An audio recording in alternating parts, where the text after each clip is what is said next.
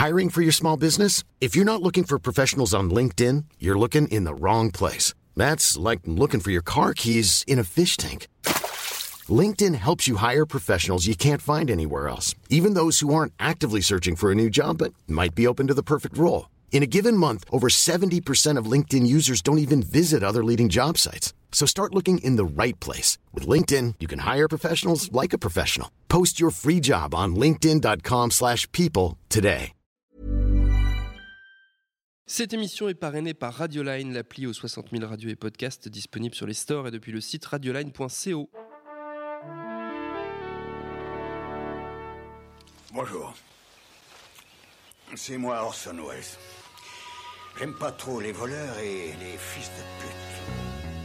Salut c'est nos ciné, votre rendez-vous avec le cinéma qui s'il devait faire la liste des moments où dans sa vie il fut emporté par un tourbillon violent de peur panique et d'érotisme trouble classerait certainement la conclusion du premier Alien et cette course-poursuite entre le xénomorphe et une Sigourney Weaver légèrement vêtue dans le top 3. C'est vous dire si la saga Le Mythe Alien tient une place à part dans nos petits cœurs de cinéphiles et vu la tournure des choses prises avec Prometheus déjà en son temps, c'est avec un peu d'effroi justifié, vous verrez que nous attendions Alien Covenant, la suite du préquel d'Alien signé par le terrible Ridley Scott dont on va un peu parler avant d'aborder plus largement Alien dans les grandes largeurs avec les 5 voyageurs stellaires de la critique réunis ici à l'antenne Paris, Rafik Djoumi, salut Rafik, Salut Thomas. David Honoras, salut David, Salut Thomas. Yannick Daron, bonjour Yannick, Salut. Stéphane Moïsaki, salut Stéphane, Salut Thomas. et Julien Dupuis, salut Julien. Bonjour. C'est nos ciné, Julien qui est dans une autre pièce. Ouais. C'est nos ciné, Ah, le gars 84. Le gars Et c'est parti.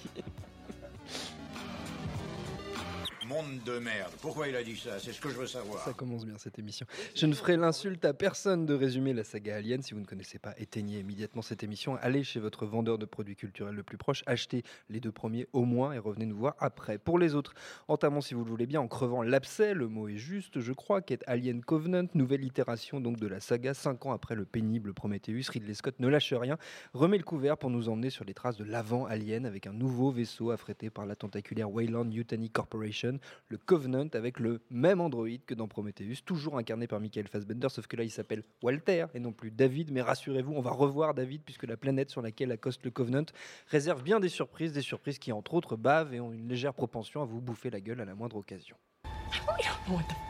There.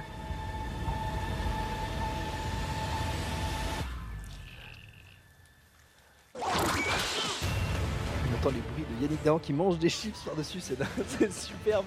Quelle mise en onde absolue. J'entends rien, je Ah oui, t'as pas mis ton casque, c'est pour ça. Au casting, outre Fassbender, on trouve Catherine Waterston, qu'on avait vu entre autres chez Paul Thomas Anderson ou chez Danny Boyle, mais aussi Billy Crudup, ou même Danny McBride, oui madame. Alors rapidement, avant de passer aux choses sérieuses, un mot sur ce Covenant, messieurs. Julien, tiens, tu es en face de moi, ça tombe sur toi. Ah, Il faut que je, je rentre dans votre pièce dans- déjà. Il faut que tu reviennes de la pièce dont tu étais. Est-ce que je suis là? Ah voilà, là, ça y est, voilà, je suis ça, arrivé. Voilà. Euh, c'est un- euh, une petite formule. C'est à Prometheus que Prometheus était Alien. Voilà. Il devrait mettre ça sur les affiches. oui, oui, non, Chacun, il va aller de, sa formule. Moi, pour, pense. pour- pour moi, la mienne, c'est. euh, Souviens-toi, l'été dernier, rencontre la dernière compagnie au clair de lune. Ah ouais. Ouais, un peu.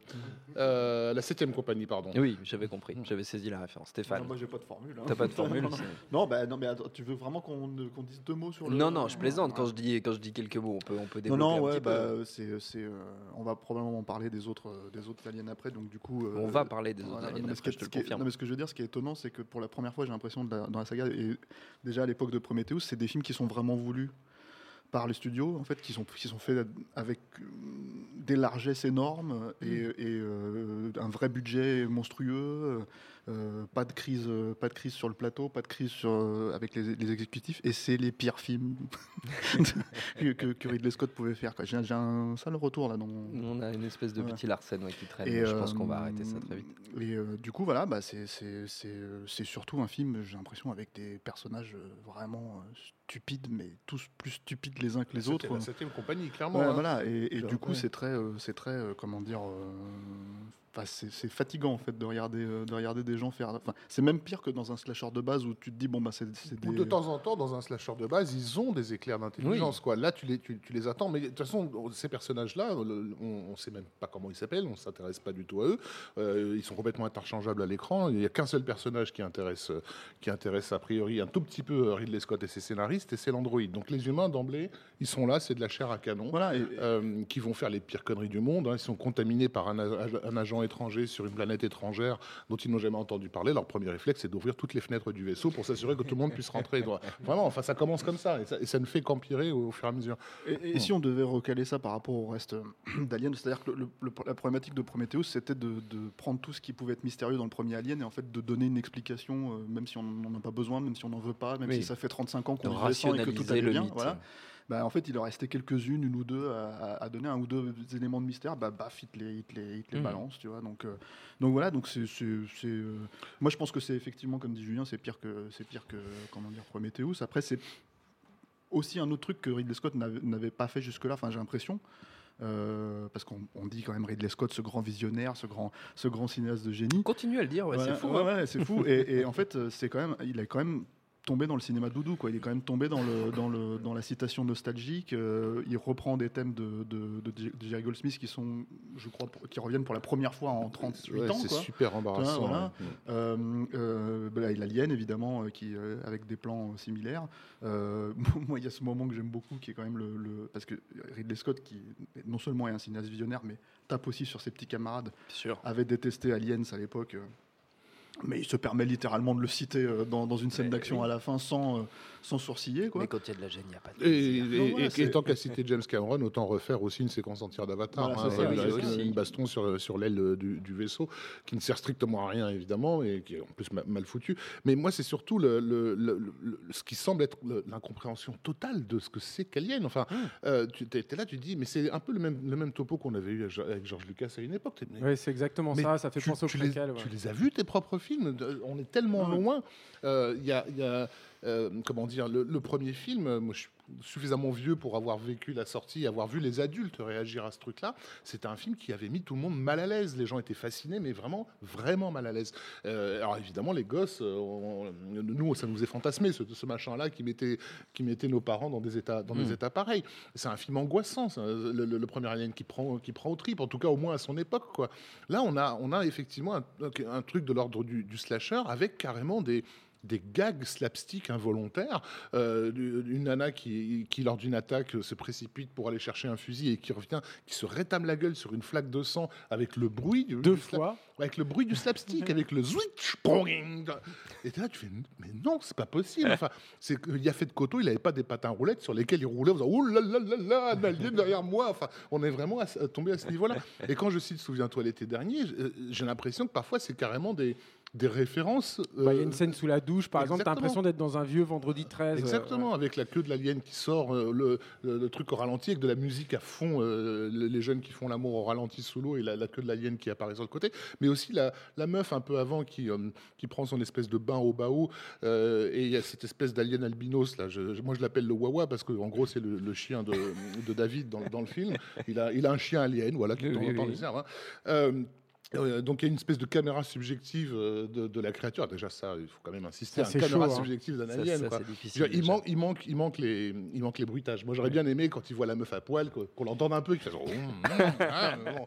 Bref, mais, mais, mais toute cette partie-là, c'est vraiment, souviens-toi, l'été dernier. Alors, Abo, il, a- il aura beau jeu après de te faire une référence bien pédante à Fuseli et le cauchemar euh, lorsqu'on trouve le cadavre de la meuf avec l'alien, ainsi de suite. Envie de dire non. Et ça, Ouais. ça c'est un truc super embarrassant. C'est-à-dire que tu, tu- tu te souviens de Alien, on en reparlera tout à l'heure, mais c'était un concept de série B qu'il avait réussi à ériger bien au-delà de, de son scénario de base. hein.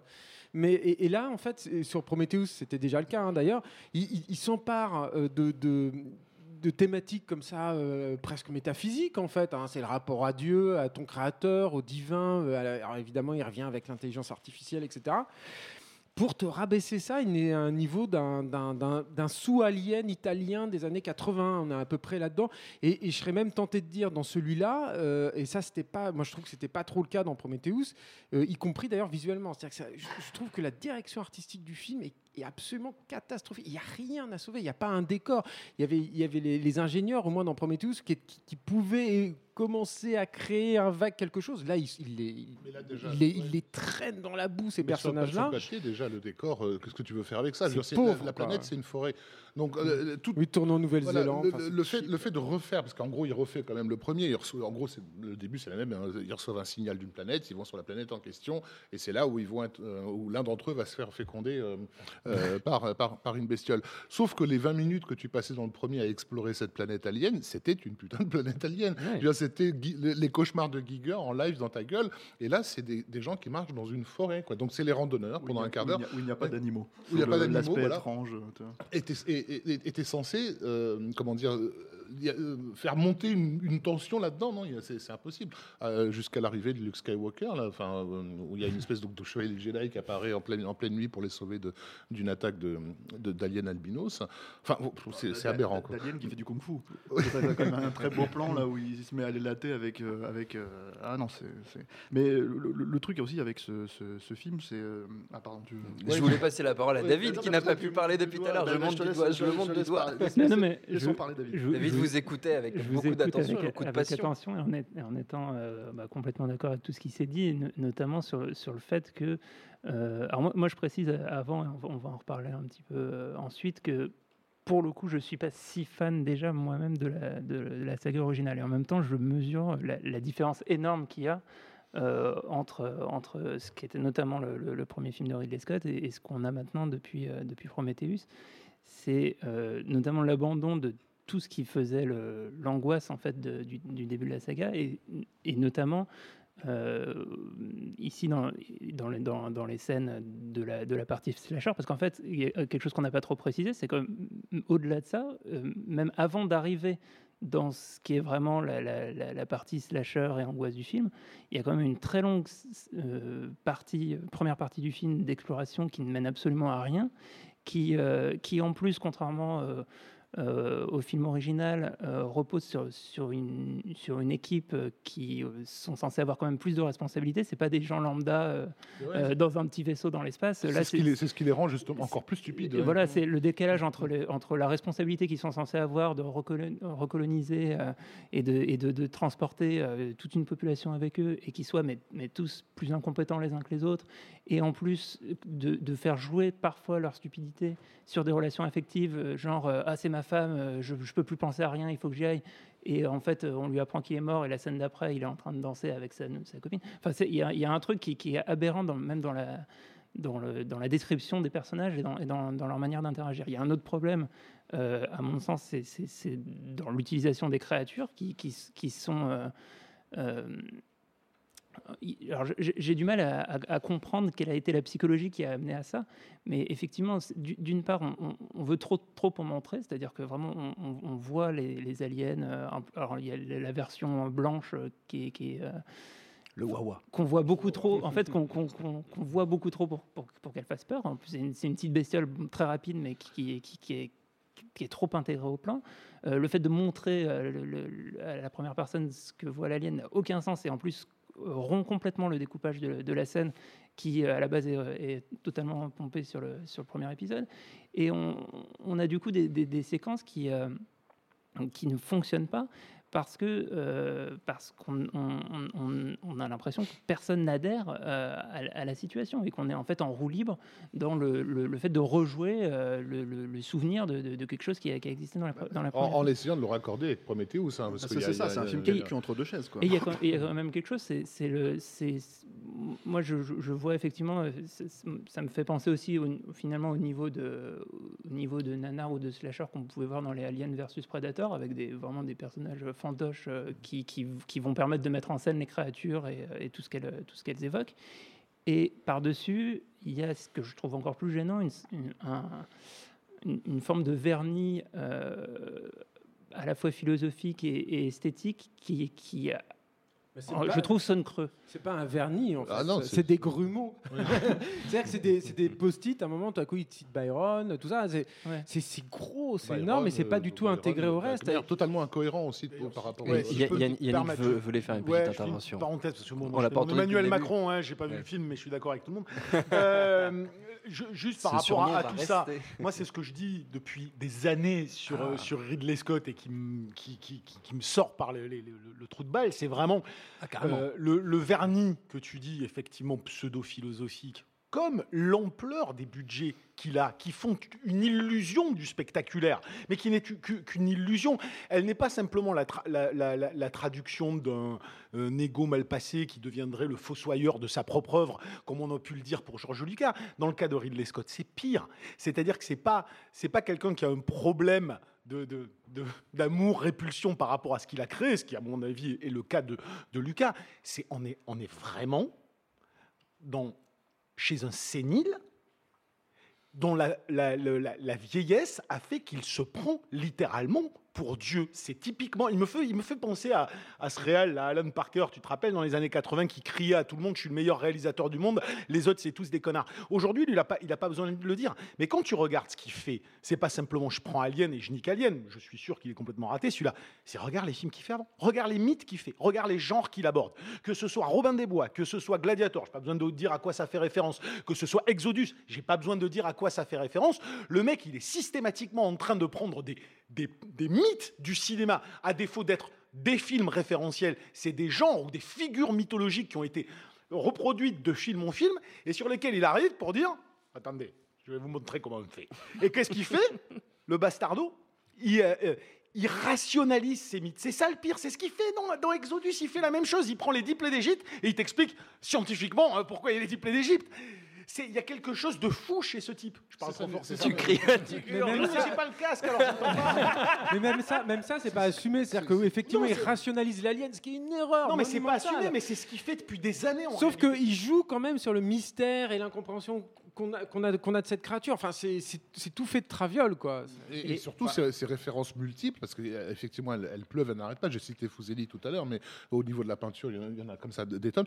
Surtout qu'elles n'ont aucun sens par rapport à ce qui est en train de se, de se produire. C'est-à-dire que tout le travail euh, esthétique du, du- du- du premier film, qui était bourré de, de- de- de références à des, à- à des objets classiques, c'est- n'apparaissait pas comme des références parce que c'était, ça infusait organiquement dans ce que le film était en train de, de raconter. Bravo Yann.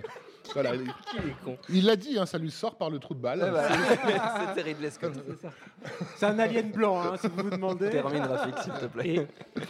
Et là, donc, je, euh, alors, euh, je sais pas si, si la responsabilité doit, doit être portée sur ces scénaristes, mais, mais ils y vont carrément à la tempête de Shakespeare. hein. Donc, euh, bah, bah, grosso merdo.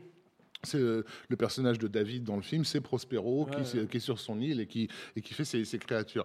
Euh, J'ai envie de dire, si vous voulez voir un- une adaptation de la tempête de Shakespeare version SF euh, qui fasse plus moderne et moins kitsch que, que, que ce Alien, allez, voir Planète Inter- Planète Interdite, Interdite, c'est clair. voilà, qui, a, qui a conservé un tout petit peu de sérieux par rapport à, à, à- à ce qu'il raconte, ou le- le- l'île du Docteur Moreau éventuellement, y compris le, le- le- le remake, le remake de la fin des années 90. Quand même. Non, mais c'est super embarrassant. Et alors, en, en termes de, de- de réalisation aussi, Oui. il y, a, il y a- il y cette idée de de- de- de- d'essayer tout et n'importe quoi à, à des moments complètement inopportuns. Donc, on parlait de la caméra subjective, euh, la mort d'un personnage vu par, de- euh, vu par des, des, des caméras de surveillance. A des et à la chaque fois- GoPro euh, dans les couloirs. ou la, la GoPro dans les couloirs. Mais à chaque fois, de demander pourquoi. C'est même pas que c'est mal fait. C'est, on se dit qu'est-ce que ça fout là, Oui. quoi. En plus, il, ré- il récupère des scènes de, de- il, y a- il récupère des plans de son frère en fait. euh, Dans, de- il y a notamment, enfin, les- les- le gunfight. Enfin, c'est pas un gunfight en l'occurrence dans, dans Alien Covenant, mais dans le gunfight à la fin de True Romance en fait, où les mecs tirent dans, le- dans les dans les euh, coussins avec le- les, les plumes en suspension. En Ah fait, oui. il refait ce truc-là avec le, le truc terraformé à la fin, Mm. euh, où en fait le- ça brouille le- le- les premiers plans, l'avant-plan en fait pour les spectateurs. Donc euh, voilà, mais comme il l'avait déjà fait d'ailleurs dans, dans, dans son film de, euh, je sais plus, Mensonge d'État, Secret d'État, je sais plus comment ça s'appelait, où il reprenait carrément les vues satellites de, de, de- de Tony Scott. Y, y y il y a une scène dont, dont on n'a pas parlé, mais qui à un moment donné dans le film, je me suis dit qu'il y avait potentiel de développer quelque chose, c'est justement la relation entre les deux androïdes, donc euh, Walter et, euh, et David. Et il y, a, y une scène qui, en- enfin, pour moi, qui n'a rien à voir avec le reste du film, mais qui en soi est intéressante, où euh, ils se rencontrent tous les deux Et, euh, et David apprend à Walter à jouer de la flûte, ce qui est une scène euh, un peu homo-érotique, euh, soulignée par les dialogues avec des trucs genre euh, je m'occupe des C'est doigts. et tellement grossier, c'est tellement énorme. c'est- Sauf que, sauf que cette scène, alors, je, je suis d'accord avec ces. C'est c'est assez drôle, quoi. C'est- c'est- Il y a un côté un petit peu drôle qui, qui sort, qui, sort C'est un peu du très, sérieux sinistre du film Mhm. et, et qui, euh, et qui en plus je suis pas sûr que ce soit voulu, quoi. Non, c'est pas je, je sais pas, mais esthétiquement, il y a un truc. il- Enfin, il y aurait eu des choses hyper intéressantes à faire avec ce double Fassbender. et- c'est très clairement le truc, le seul truc qui l'intéresse, hein, je pense. hein. Ouais. Oui, mais ça, c'est un problème, je trouve, par rapport à, à Alien en, en- à proprement parler. C'est-à-dire qu'en gros, euh, on part du principe que l'Android, qui est un truc qui a été, euh, comment dire, Bah, L'alien, c'est l'étranger. Dans, dans, dans, dans- dans la saga Alien, il est, c'est- enfin, il est censé être l'expression d'autre chose. Et tu es censé, en tant que spectateur, te, te raccorder au, au personnage principal. Au principal. Non, non, mais la, je- la misanthropie de, de Ridley Scott, qui est de plus en plus apparente au fil de, de- de sa carrière, fait que là, aujourd'hui, il, il, c'est même- il se cache même plus. Les humains ne m'intéressent pas. La, la- la misanthropie en soi, c'est une chose, mais là, je raccorde ça vraiment à la saga Alien, c'est-à-dire que l'android qui était joué par euh, Ian Holm dans le premier. C'était pas un, enfin c'était un, un ennemi, mais un ennemi par, euh, par comment dire, euh, par dessin en fait. C'est-à-dire oui. que là, en fait, là, ça devient et, et dans la suite, euh, Bishop, c'est c'est c'est devenu un allié. En fait, il y a beaucoup de retournements avec le- le- l'android. Il y a une façon de l'utiliser. Et là, en fait, il en fait carrément le, le- le- le- le truc principal, l'idée, l'idée même, en fait, effectivement, tu parlais de sa misanthropie, mais l'idée même, en fait, que, euh, que il faut que ça soit, ça fasse partie intégrante de, de- de- d'Alien et qu'on le, qu'on l'utilise, en fait, à, à- à dessein. Et ça, c'est un problème, en fait. C'est-à-dire C'est ça, que ça- on, on sort- on change de film, en fait. L- L'alien est une j'ai- expression du Et après, on divin. arrête sur Covenant. Euh, L'alien est une expression du divin, et si tu places par-dessus une création humaine, enfin, c'est c'est ridicule. Tu, Ah, la- tu tues ton monstre, quoi. aussi, hein. Euh, mais mais le, Non, mais c'est le- vrai. je- moi, je voulais juste dire peut-être un mot, parce que ça peut peut-être permettre en plus d'en- d'enchaîner un peu plus facilement sur, Ouais. les- sur, la, sur la saga, sur le, le, le côté artisan euh, de, de Ridley Scott. C'est-à-dire qu'on est quand même, quand on, on met en regard à la fois Alien, euh, le huitième passager, et, et celui-ci, on est, et ça, c'est c'est des faits euh, très, très objectifs, je pense, on est face à un mec qui luttait contre le studio pour avoir plus de temps. Mm. À qui le studio a coupé le courant à la fin parce qu'il est revenu retourner tous les plans de maquette qui ne lui convenaient pas euh, parce que c'était Brian Johnson qui les tournait et que le mec venait de 2001, enfin surtout de Cosmos 1999 qui était une école très particulière de filmer les, les plans de maquette, très clean, etc. Et lui, il voulait pas ça, donc il a tout retourné. Il, s'est battu avec le studio pour faire ça. Il était de notoriété publique que le mec prenait un temps fabuleux pour faire ses plans, y compris sur Legend, jusqu'à Legend en tout cas. Et là, on est face à un mec qui est un shooter de, mais un vrai cochon. Et il s'en vante. C'est-à-dire que mm, il y a des déclarations dans Empire où le mec il te dit ah non moi je prends la première ou la deuxième prise. Je sais ce qu'il me faut maintenant et je m'en fous et je shoot à 4 ou 5 caméras. Et ça se sent dans le film. C'est-à-dire que même en delà de tout ce qu'on a dit qui, qui est un peu de l'analyse etc. et C'est un film de cochon au niveau de l'artisanat. Il le dit lui-même dans le, comment- le, le coffret Alien qui était sorti en DVD au tout début des années 2000, le commentaire audio de Ridley Scott sur le premier film, il était clair là-dessus. Il n'arrêtait pas de répéter si je faisais ce Alien aujourd'hui, je le ferais certainement pas comme ça. Et, et- et il se regardait avec dédain en se disant Ce n'est Mais pas, c'est possi- ce n'est pas possible, même euh, en mais, termes mais de studio, limite, en ouais, fait, la hein. limite, c'était euh, c'est qui ce petit con pour qui se prend-il quoi Euh, Effectivement, il avait le souvenir, comme tu dis, du soin. Il n'était pas mettait- possesseur euh, euh, du premier film, entre, entre guillemets, parce que je vous entends parler, l'alien c'est l'étranger, l'alien c'est Dieu, tout ça c'est vrai, sur un sens mythologique, on, on y voit, mais faut pas oublier que. et moi, moi c'est ça qui me choque le plus, enfin, qui me choque le plus. Non, vu le système des studios, ça me choque pas, mais les trois premiers aliens, enfin, le alien c'est quand même une bite.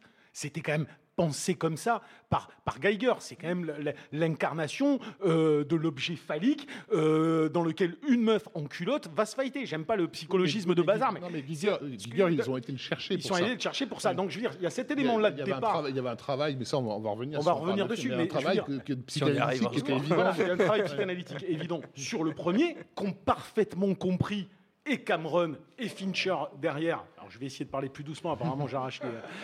Euh, non mais je veux dire, Cameron euh, passe de la nana victime, il te fait, euh, il te fait quand même... L'ennemi cette fois c'est quand même la société matriarcale, c'est la maman d'Afrique du Nord, si tu veux, la, la biatch dans, dans Alien, c'est Marthe Villalonga quoi.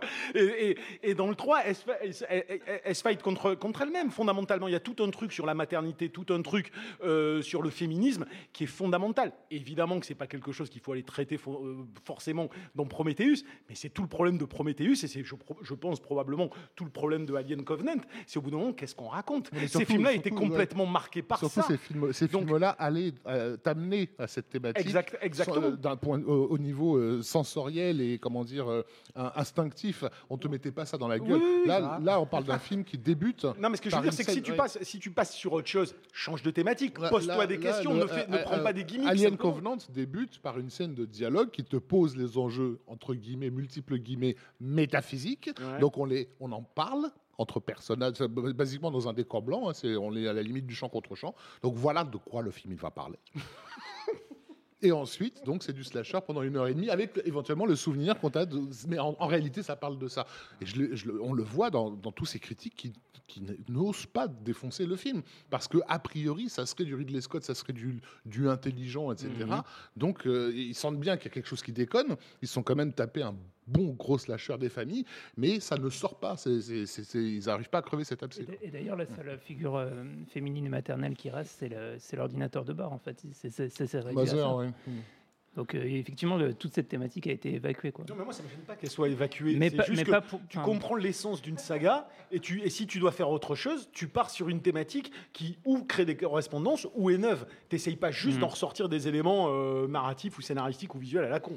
Bon, Ça va, Thomas ça va, ça va. Euh, vous avez déjà largement commencé à parler de la saga Alien. On avait dit qu'on ferait dans une deuxième partie, mais bon, vous êtes complètement indiscipliné. On va quand même essayer. Ouais, je sais bien que vous en faites. Justement, parlons-en. Covenant, on peut dire que Covenant est derrière nous. Ok, c'est bon. Vous avez- on a, on a, on a crevé l'abcès. C'est oublié. C'est oublié, c'est oublié. Mais Rafik, je vais avoir besoin quand même de ta mémoire et de tes souvenirs parce que tu le disais toi-même, tu es assez vieux ici autour de cette table pour avoir vécu Ouais. la sortie d'Alien. Justement, commençons par toi sur l'impact, euh, l'impact culturel, on va dire un petit peu de cette saga. Donc, euh, Sur le point de bah, départ. écoute, dans les souvenirs fragmentaires de- d'enfance que De j'ai, ton grand il y a deux choses en fait. Il y a, il y a- il y a cette affiche qui, était, qui ne ressemblait à, rien du tout Hmm. de ce qui existait à l'époque, qui était très étrange. Il y avait presque un grain vidéo dessus, avec cet œuf au-dessus d'une espèce d'un truc quadrillé. euh. Donc pour des gamins, c'est il y a quelque chose évidemment de symbolique assez fort, mais tu sais pas encore ce que c'est que le symbolisme. Et surtout, quand tu posais la question, le- l'adulte ne te répondait pas. Il faisait des grands yeux, genre. Et tu sentais que c'était il y a quelque chose d'énormément de, de sulfureux en fait dans, dans ce film qui est peut-être ce qui a moi j'ai pas vu cette époque mais c'était peut-être le cas à l'époque de la sortie de l'Exorciste quoi. Je crois que c'est un film qui a eu le même le même, le même, impact, de terreur euh, euh, euh, Pure. sourde profonde qui est d'un truc qui vient de qui vient de- de- d'en dessous. Euh, euh, Il y a une chose que j'ai toujours regretté, euh, c'est que ça soit toujours pas rentré dans la tête des Français de comprendre d'où vient le film, euh, le film Alien. Euh, alors c'est pas pour, pour être cocardier, mais je pense que c'est important de le rappeler. Le premier Alien, c'est quasiment un film français. Euh, en fait, il est né de l'écroulement du projet de Jodorowsky euh, Dune. Euh, puisque Jodorowsky donc avait euh, engagé nous avons consacré Voilà. en- avait engagé Dan O'Bannon pour, euh, pour s'occuper euh, des effets spéciaux du film. Et Dan O'Bannon, lui, à l'époque, avait bossé avec John Carpenter sur Dark Star et il avait été euh, frustré d'un truc. En fait, il avait imaginé cette, cette histoire avec cette espèce d'alien en forme de ballon de plage euh, qui défonçait les, les, les- les- cosmonautes dans leur vaisseau.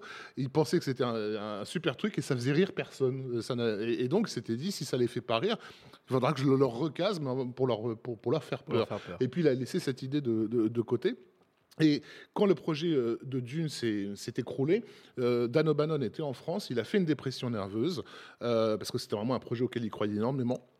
Et euh, il a été interné euh, en France. Comment? Internet. Il Oui, interné. ouais, ouais, interné, non, je il était vraiment, il est tombé très très bas. Ouais, il s'était vraiment investi sur ce projet-là. C'était un projet de malade, Dune. hein. Pour un mec à cette époque-là, euh, versé dans la SF, c'était le projet quasiment d'une vie, quoi. Et euh, donc, il a été interné en sortant de là. Il a été hébergé à la fois chez Jodorowsky et Moebius. Et à cette époque-là, évidemment, eux, ils étaient sur les humanoïdes associés. Euh, et donc, bah, il, passait sa journée au milieu de tous ces créateurs de SF. euh, euh, et c'est là où il s'est mis à bosser comme un taré sur des tas de, de, de pitch, de scripts, de traitements dans, tous les sens. Et, et- et cette idée de, cet équipage comment dire, dans un voyage presque quotidien, de gens qui s'emmerdent dans l'espace, etc. Tout ça, ça lui est venu en fait de, de l'ambiance dans laquelle il, il baignait, euh, de, de- des humanoïdes associés. Et quand, euh, quand le, projet a fini entre les mains de, de Ridley Scott, donc les, euh, Parce qu'il devait réaliser Dan O'Bannon, Ouais, il ouais. faut le rappeler. voilà, bah, bah, on on va faire vite parce que ça a été un, un certain développement, il un, un non-développement. Pour l'anecdote, donc quand, euh, quand il est sorti de de l'asile. Euh, il, a, il a écrit donc le, le Alien, il a écrit euh, euh, le premier pitch de Total Recall, je crois, et celui de Mi- Minority Report. Donc en gros, il avait un peu, il a un peu fait sa Il carrière en, en une semaine de- d'hospitalisation. Les deux derniers étant des adaptations de Philippe Cadic.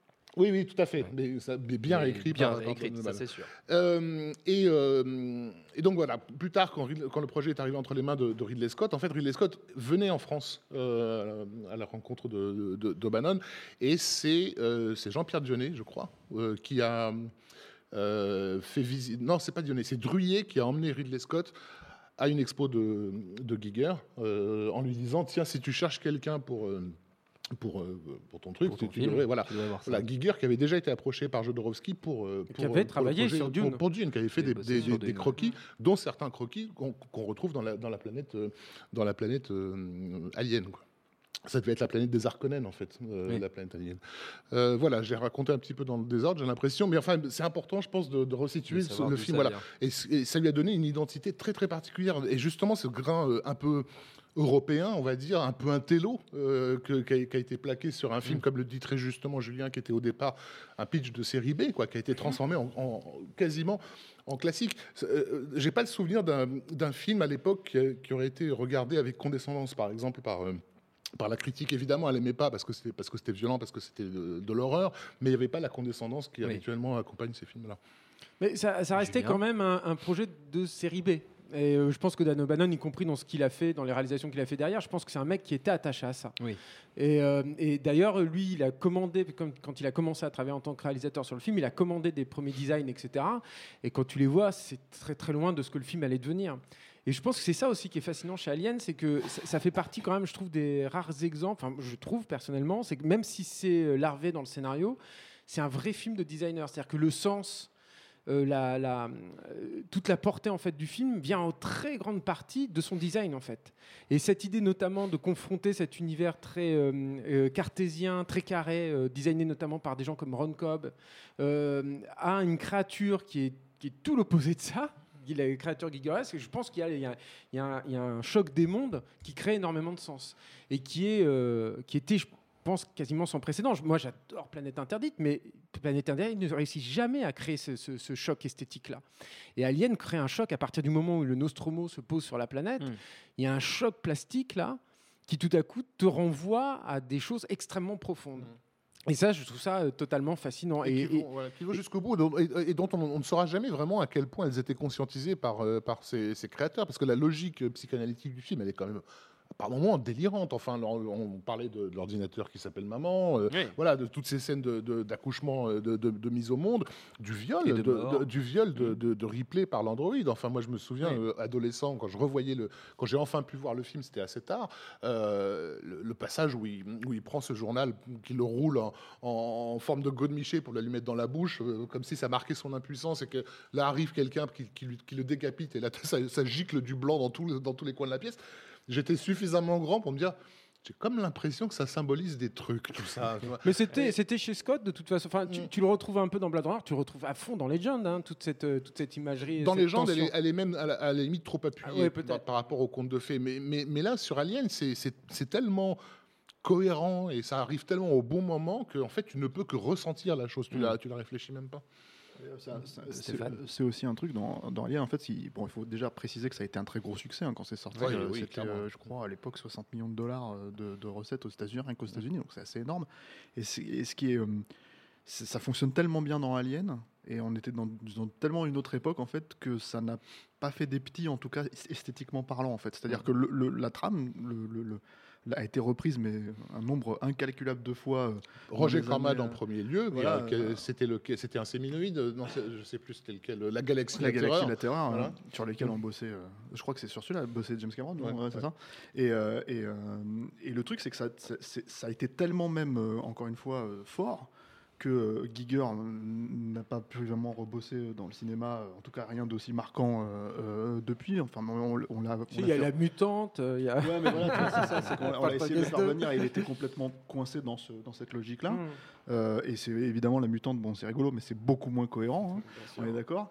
Euh, et surtout, il y a un truc, c'est que certes, le, le film a, a peut-être pas été forcément, euh, comment dire, encensé par la critique, mais il y a un- une logique de popularité derrière, en fait, qui était telle que c'est très rapidement devenu un film intouchable. En fait. Euh, ouais, bien voilà. sûr. Ça a initié le courant anglais aussi de style, hein, avec des, les trucs très enfumés, avec beaucoup de, de lumière en contre-jour, etc. Ça a initié un vrai courant euh, plastique. hein. Mais effectivement, le film est devenu un classique suffisamment alors, rapidement et à un point tel que dès l'annonce d'une suite en, en- en chantier, les voix se sont levées. Parce qu'on a évidemment oublié que c'était une toute autre époque. Oui. D'ailleurs, une époque où le grand public trouvait scandaleux de Qu'on faire fasse des suites. des suites au film. Euh, Et en plus, le film et- changeait de main à et l'époque. qui, voilà, et qui, qui avait tendance à se méfier des, des numéros à la, à la fin des Ah titres. ouais, moi, moi, j'aime beaucoup l'anecdote de la, la- la façon dont il a, il a pitché, euh, dont James Cameron a pitché, euh, comment dire, euh, Ali- Aliens, Aliens, à, à- à la Fox en fait. Euh, à l'époque, il était en attente de Schwarzenegger pour tourner euh, Terminator. Donc le, film a été repoussé d'un an. Parce que je crois que Schwarzenegger était sur, euh, sur Conan le Destructeur ou un truc comme ça. Et en gros, James Cameron est allé voir son agent et lui a dit J'ai besoin d'écrire. J'ai besoin de m'occuper en attendant. Donc je veux que tu me trouves des projets de scénario auxquels je pourrais me, greffer. Et son agent, dans la même semaine, lui a trouvé donc, le, le boulot pour Rambo 2, qui a été écrit à ce moment-là. Euh, et dans la version de, de- petite, petite parenthèse, dans la version de James Cameron, il y a beaucoup de, de- de- parce que ça a été complètement réécrit par Stallone après. Il y a beaucoup d'éléments qui se retrouvent dans Terminator 2, notamment une asile psychiatrique au début où Stallone était. Bref, voilà. Donc il y a déjà, déjà il y avait les obsessions de, Cameron et il y a euh, Aliens. Et Aliens, en fait, le pitch s'est fait, enfin le, le pitch, le, le- le- ça s'est fait très très rapidement en fait chez les exécutifs. Il s'est pointé.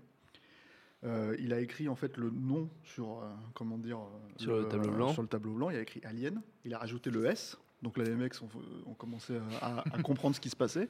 Et là, il a barré le S de deux, de deux traits comme si c'était des dollars. Quoi. Et là, les mecs, ils, lui ont filé le, le- film tout de suite. Donc c'est, et ça, c'est, et ça- c'est une anecdote que raconte James Cameron, en fait, qui, euh, euh, de toute évidence, avait déjà compris comment fonctionne un exécutif de studio. et voilà quoi.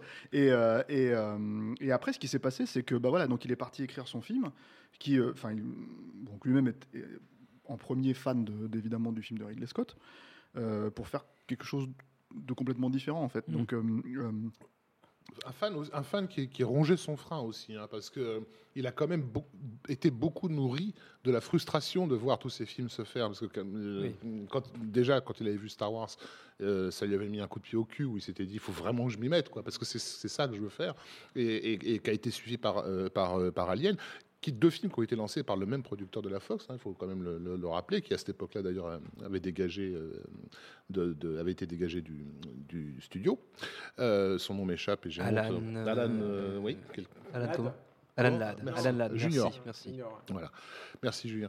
Euh, donc oui, et, et- et- et- comment dire, oui, enfin, il, il s'est nourri de ça parce que comme lui justement, il était sur les productions Corman à l'époque euh, à faire du simili alien, etc. oui, c'était. euh, ouais, ouais, il et s'en le, truc, c'est que voilà, donc là, on- là, on parle quand même d'un film qui est complètement différent, qui reprend effectivement le personnage principal de, de, De de Ripley. Ripley, qui a survécu à la fin du premier, hein, spoiler alerte. Mais si je Euh, peux juste donner un truc, je pense aussi très intéressant par rapport au personnage de Ripley, par rapport euh, à, à ce qu'elle traverse dans le, dans le premier film, elle se révèle être le, le personnage principal. C'est-à-dire que quand tu découvres le, le premier Alien, bah, tu sais pas qui. Oui. Sigourney Weaver, c'est pas, oui, c'est pas une star, quoi. Ouais, Donc, euh, euh, par, par réflexe, euh, c'est Tom Skerritt euh, qui était le, le porte-parole, en fait. Ouais. Tu, tu penses que c'est lui le héros, lui et du coup, sa mort en est d'autant plus traumatisante. Mais ce qui est intéressant, c'est que si tu revois le film, tu t'apercevras que tous les comédiens jouent de façon très sexuée, comme si le fait qu'ils soient sexués menait à leur, à leur mort. Il y a. euh, euh, quand je, je- je- j'ai connu Véronica Cartwright Cartwright qui passe son temps à hurler, qui est très entre guillemets féminine dans ses, dans ses réactions. Tom Skerritt qui est vraiment le, le bon macho viril de, de base. Euh, Koto qui se reçoit une espèce de, de, de, de, Jacques facial là, sur la gueule avant sa mort et dont on ne sait pas trop quel, rap- quel, quel rapport il entretient avec, euh, avec son collègue euh, euh, Harry Dean Stanton, dont on peut imaginer qu'ils sont un petit peu pédés tous les deux euh, tranquillement dans un coin. D'ailleurs, il fait une référence directe à ça dans. Covenant, puisqu'il y a carrément, euh, y a carrément deux euh, personnages similaires ouais, qui ouais. sont pour le coup homosexuels. Ouais, Euh, ouais, ouais. enfin, bref, mais- Et, euh, et du coup, Ripley, c'est la seule euh, qui n'est pratiquement pas de vraie identité sexuelle en Mm. fait dans, dans, dans- dans le film. Et, et c'est ça qui rend aussi que sa, la- sa confrontation avec la, avec la créature, qui elle n'est que ça, c'est que du cul sur pattes, euh, aussi un- un- intéressante. Et, euh, et- et quand Cameron récupère euh, ce personnage, euh, le fait qu'il dévie vers la mythologie, en l'occurrence la mythologie euh, euh, antique grecque, euh, je, le- je trouve très intéressant. C'est comme si Ripley avait, avait déjà montré qu'elle était surhumaine en fait dans, Mm. dans, sa- dans- dans- dans le premier. Et il y, a une constru- il y a aussi une construction dans le, enfin le, le- Aliens crée une, comment dire, une véritable mythologie qui n'était pas forcément là dans le premier en fait. C'est-à-dire que tout ce qui va être utilisé, employé dans Alien 3, Alien 4, euh, tous les, tous, tous les, tous les, tous les trucs qui sont sortis, les, les- les- jeux vidéo, les, les BD, tout ça, etc., etc. C'est dans Aliens à proprement parler. Il y a le, le choc esthétique qui était le premier. Et il y a cette notion de, euh, comment dire, euh, euh, de, de- de dire, bah voilà, cette fois, en fait, on, on- on pousse les potards à fond. Euh, il en fait une mère de famille. Dans la version longue, on comprend que c'est parce qu'elle a perdu sa, sa- sa fille dans, l'intervalle, puisqu'il y a 70 ans qui séparent le- le- le- les deux premiers. Elle était en, en cryo. Euh, elle était cryogénisée, enfin non, en cryostasis, je, enfin comment, je sais plus comment on dit, voilà. En état de En stase, état on va de dire. sommeil, ouais. Oui, Sigourney Weaver, en en avait beaucoup voulu à Cameron d'ailleurs de, de- de- qu'il ait coupé ses scènes, parce qu'en fait euh, la- le film euh, a duré plus de 2h30, je crois, dans, son- dans son- le montage. Ce montage-là, c'est il ne pouvait 2h30. pas- ouais, ouais. ne pouvait pas le sortir euh, comme ça. À l'époque, on faisait pas de ce genre de durée. Maintenant, c'est Donc un il avait réduit un comme autres. maximum. euh, C'était à combien 2h15, c'est ça le... 2h, ouais, c'est 2h15 Ouais. le. Et donc il avait effectivement zappé toute l'intrigue euh, maternante Mm. De, de, de, de- Ripley. Des Et origines, or, euh, Sigourney Weaver a, ba- a basé un peu tout son jeu là-dessus, donc elle Mm. était assez furax. C'était fondamental aussi au niveau, du, au niveau de la signification du, du récit. Mm, C'était mm. quand même c'est une mère contre une mère, mais Oui, euh, bien deux, sûr, deux mères donc c'était euh, Tout à c'était- fait, ouais. c'était Mm. fondamental quoi. Et il y a, et il y a- y a aussi le, le fait que, y que les aliens en fait soient, soient euh, en gros très intéressants pour, pour le, le- comment dire le, la corp- enfin les Weyland-Yutani en fait c'est- pareil c'est dans Aliens en fait c'est que Mm. ça revient quoi. Euh, tout- tu l'avais un petit peu dans le premier quand même. c'est beaucoup plus exploité. Ouais, euh, c'est carrément la raison d'aller les, les chercher Mm. en fait. euh, donc voilà. Euh, et puis il y a, euh, enfin moi je trouve ce formidable film d'action euh, au milieu quoi. Oui. Ce- ce- ce- cette allégorie du Vietnam euh, dans l'espace euh, fait par euh, comment dire. Euh, par euh, un Canadien, parce qu'il faut, faut vraiment rappeler que James Cameron est Canadien, il n'est pas américain. Quoi. Un pacifiste fasciné par les armes. Voilà, et, et- et voilà, donc tu as, pour moi un film qui. qui- en plus, alors, il y a, euh, comment dire, euh, plein de petits éléments comme ça où tu, tu- tu vois le, le- le génie de James Cameron à proprement parler. Quoi. Il, a, il invente des armes que, que certains armuriers lui ont dit, mais tu devrais breveter ça, et lui il disait, je m'en branle, enfin, ça sert à rien. De- par exemple, dans, dans, dans Aliens, euh, il y a, euh, comment dire, euh, il y a ce fusil. Euh, ce- non, il y a ce fusil en fait où il a mis une caméra dessus. Ah oui, Et en fait, c'est un truc qui, qui n'existait pas. Et les, et les- et les armuriers ont dit, mais c'est génial, il faut que tu fasses breveter ça, on va, on va, on va fabriquer, on va se faire du pognon. Ils disaient, non, je m'en branle. Puis les espèces de bras steadicam qu'ils ont pour porter leur, euh, leur, leur gun aussi, euh, ont fait école. Mais, mais le, le- ouais. Et il faut, il faut préciser un truc en fait, c'est que bon, le film pour moi, il est, il est, il ressort comme une évidence en fait, et il s'inscrit totalement dans, dans le cinéma de James Cameron, euh, dans la continuité de Terminator. Ce qui n'était vraiment pas gagné, hein, parce qu'encore une fois, à la veille de sa sortie, c'était voilà, la sortie du film, le film a été un carton. Hein, Yann, c'est un- clairement ce qu'il avait annoncé au, au producteur exécutif, c'est c'est totalement produit, euh, surtout aux États-Unis, vraiment là, bon, là, pour Ouais. le coup, ça a été le voilà. Puis mais ils avaient, ils, avaient ils avaient une tagline qui était géniale. Ouais. Enfin, quand tu This time it's war, time ouais. it's war, quoi. Ouais. Tu vois, cette fois, c'est la guerre, quoi.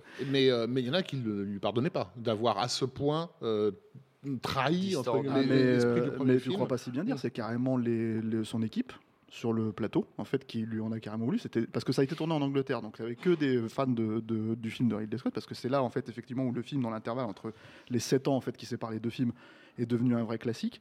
Donc déjà, les gens ne comprenaient pas qu'on fasse une espèce de simili Rambo. Pour eux, c'était le mec. Terminator n'était pas encore sorti à l'époque Mm. où il a commencé à tourner. Donc le- en Angleterre, les, les gens ne l'avaient pas vu. Enfin, donc personne ne savait quel était le réel talent à proprement parler de James Cameron. C'était le mec qui avait fait Piranha 2, euh, s'il l'avait vu, ou écrit Rambo 2.